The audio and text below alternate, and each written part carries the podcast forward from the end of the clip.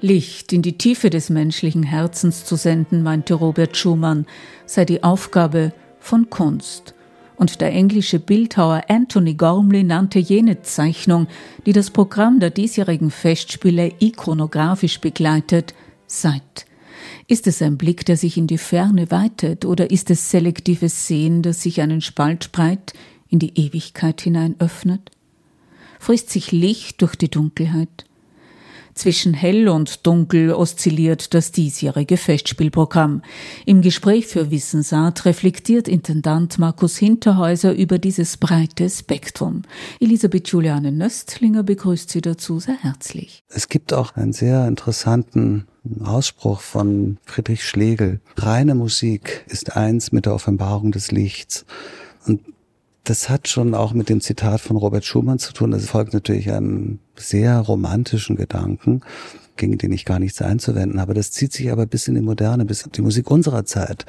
Ich muss überhaupt nicht über, über Messiaen reden, wo das Licht eine ungeheure Rolle spielt. Ich brauche nicht über den Lichtzyklus von Karl-Heinz Stockhorst, sondern ich kann früher beginnen. Die erste Symphonie von Mahler, der erste Satz ist nichts anderes als eine reine Anrufung des Lichts. Und das ist auch ein wenig das Thema unseres, unseres Sommers. Das alles sehe ich in einem Zusammenhang mit diesem für mich gedanklichen Anker des Hamlet-Diktums, die Welt ist aus den Fugen. Was hat es nun mit diesem Shakespeare-Zitat auf sich, das wie das Motto der diesjährigen Salzburger Festspiele zu sein scheint? Also wenn wir jetzt auf dieses Diktum von Hamlet, die Welt ist aus den Fugen zurückkommen, das hat für mich als eine Art Anker gedient. Ich muss ein sehr, sehr umfangreiches Programm planen. Und ich persönlich brauche einen Anker dafür. Ich brauche irgendeinen Ausgangspunkt. Ich brauche irgendeine Art Navigationssystem durch diese vielen Wochen. Das ist nicht nur mir gestattet, eine, soll ich sagen, eine, eine Erzählung vorzunehmen, sondern es ist auch dem Publikum gestattet, in dieser Erzählung ja eben eine Art von Orientierung zu finden. Die Welt ist aus den Fugen hat auch damit zu tun, dass wir im großen Festspielhaus die beiden Opernproduktionen Verdi gewidmet haben, auf einer literarischen Vorlage basierend von William Shakespeare, dem großen Genie des Welttheaters, der wirklich alles wusste über die Weisheit, über das Lachen und vor allem der alles wusste über den Horror der Erkenntnis.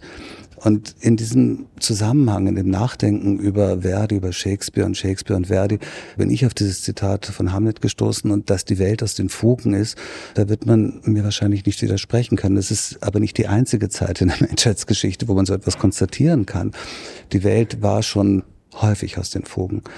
Aber jetzt ist es irgendwie eine Situation, in der wir durch eine übergroße Fülle an Informationen die nicht unbedingt einem qualitativen Standard entsprechen müssen, der der Situation entspricht, durch diese übergroße Fülle an Informationen einen anderen Blick auf die Weltläufe haben.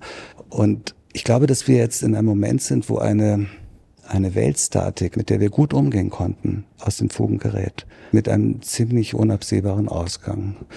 Und das hat jetzt nichts mit einer Art von wie soll ich sagen, Salzburger Cassandra-Hofen zu tun. Überhaupt nicht. Es ist wirklich auch angelehnt an das, was wir im Opernprogramm versuchen, hier in Salzburg in diesem Sommer zu erzählen.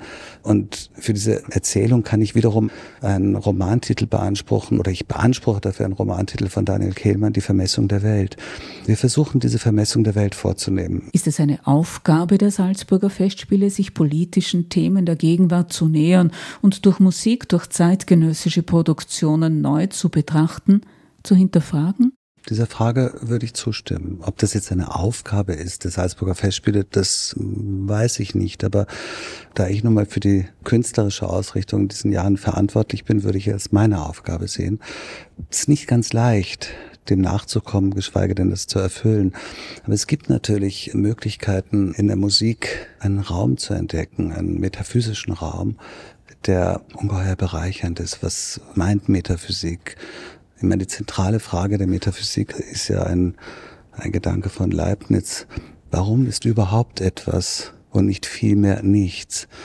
Das ist ein sehr zentraler Gedanke. Also die Frage, was können wir für, wie soll ich sagen, Gedankenräume und Reflexionsräume durch die Musik öffnen, die ist schon extrem zentral für mich und wichtig für mich und wesentlich für mich und für das, warum ich so etwas mache wie die künstlerische Leitung der Salzburger Festspiele. Das Spektrum zwischen hell und dunkel des Festspielsommers 2023 findet sich auch in jener Zeichnung des englischen Künstlers Anthony Gormley. Wie schon erwähnt, begleitet sie das diesjährige Salzburger Festspielprogramm ikonografisch. Der Bildhauer nannte sie Sight.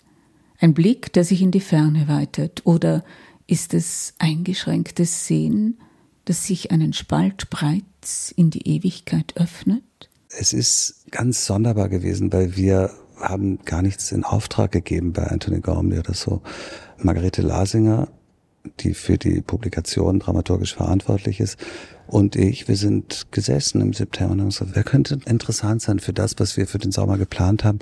Wir haben ja begonnen mit Louis Bourgeois und dann Beuys und äh, Cy Twombly. Also wir versuchen da eine, eine Art von Ästhetik über diese zehn Jahre beizubehalten, die uns richtig erscheint, die da auch einen gewissen Anspruch erfüllt, auch einen ästhetischen Anspruch und eine gewisse Eleganz in Anspruch nimmt. Das wollten und das werden wir beibehalten. Wir sind dann in unseren Überlegungen auf diese Zeichnung von Anthony Gormley gekommen und haben versucht, die eine oder andere Zeichnung in ja, in eine Art von Konversation mit den Opern, den Konzerten, dem Schauspiel zu bringen. Und das war wirklich verblüffend, dass das manchmal fast ausgesehen hätte, als hätten wir Anthony Gormley gebeten, sich mit dem Opern- oder mit dem Festspielprogramm zu beschäftigen. Haben wir definitiv nicht. Dass wir diese, diese Zeichnung, die mit Licht und dem Antagonismus zu tun hat, der Dunkelheit, dass wir das sofort ganz klar als eine Art von Cover gesehen haben für den, für den Sommer. Das war für uns selber fast ein kleines Wunder, dass das möglich ist. Zum Schluss eine persönliche Frage. Wenn Markus Hinterhäuser während der Festspielzeit durch Salzburg schlurft, wo hält er inne? Schlurfig?